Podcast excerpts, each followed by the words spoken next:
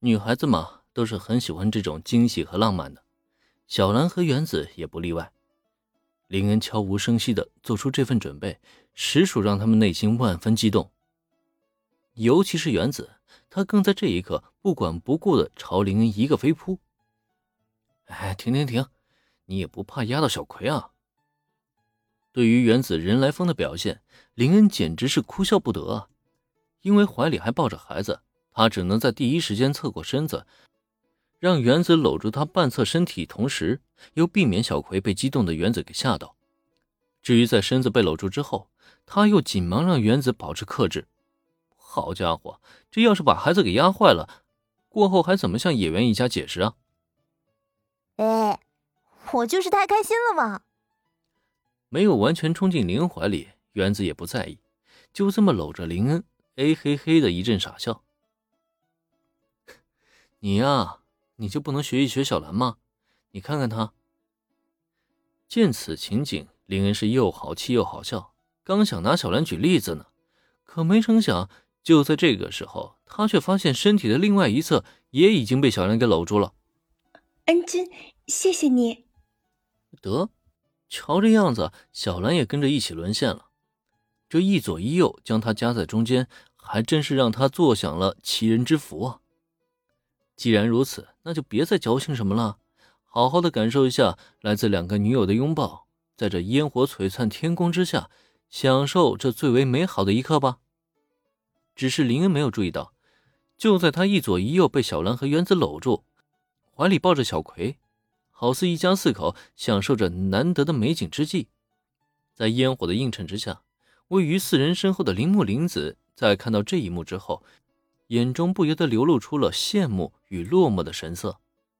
当然了，就算林恩注意到了，他也没什么办法呀。毕竟不管怎么说啊，他也不能真如原子所说那样，去对自己大姨子做些什么吧。总而言之，烟火表演落幕之后。原本分散队伍重新聚集，对于这场烟火表演，女孩们表现得很是兴奋。但是在听完原子得意洋洋介绍之后，却又纷纷发现啊，本来好看的烟火表演一点都不香了。除了一个酸字之外，他们好像再也体会不到任何的感受了。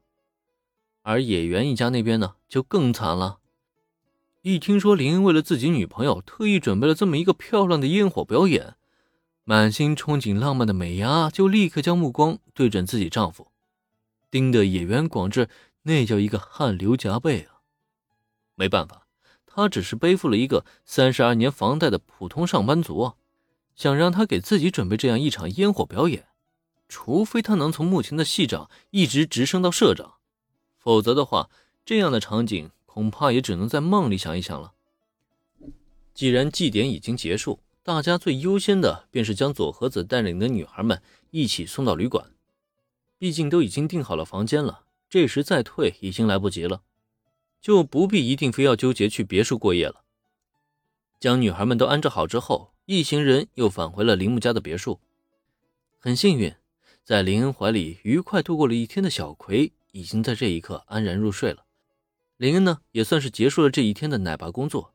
顺利将这个小家伙平安交还给了美伢。面对美伢的连连道谢，林恩笑着摆摆手。时间不早了，他让野原一家赶快上楼休息。而在这之后呢？别忘记了，小兰可是还有一件心事没能解决呢。在一切都安顿好之后，林恩自然便要带着小兰找上毛利小五郎，让他认真且详细的将一切都给解释清楚。对此，铃木姐妹都表现得很是关心。尤其是原子，更是一再表示要一同前往。只是在林恩看来，大可不必。真的不用我们跟过去吗？没关系的，我和小兰过去就好了。如果你也跟过去的话，反而会让毛利先生尴尬的。不管毛利小五郎出于什么原因，与曲月由美出现在天下第一业绩的祭典上，这件事儿都是好说不好听。本着家丑不可外扬的原则。这件事情还是尽量别让外人掺和了。原子一听啊，也的确是这么一个道理，当即点头，随后呢又连忙安慰了小兰几句，希望这件事情能够顺利解决。真不愧是毛利先生，果然是大名鼎鼎的名侦探呐！某家酒店的房间之中，迷迷糊糊从昏睡中醒来的毛利小五郎，才刚一睁开眼睛，就听到了来自横沟颈部部的大力吹捧。呃，我在哪儿？发生了什么？这家伙到底在说什么？一连串的问题自脑海中浮现，让毛利小五郎完全搞不清楚状况。呃，我下意识环顾了一下四周，他才刚要发问，却见这个时候柯南是一下子跳了出来，顺着横沟参悟的吹捧，以一种崇拜的目光大力赞扬了起来。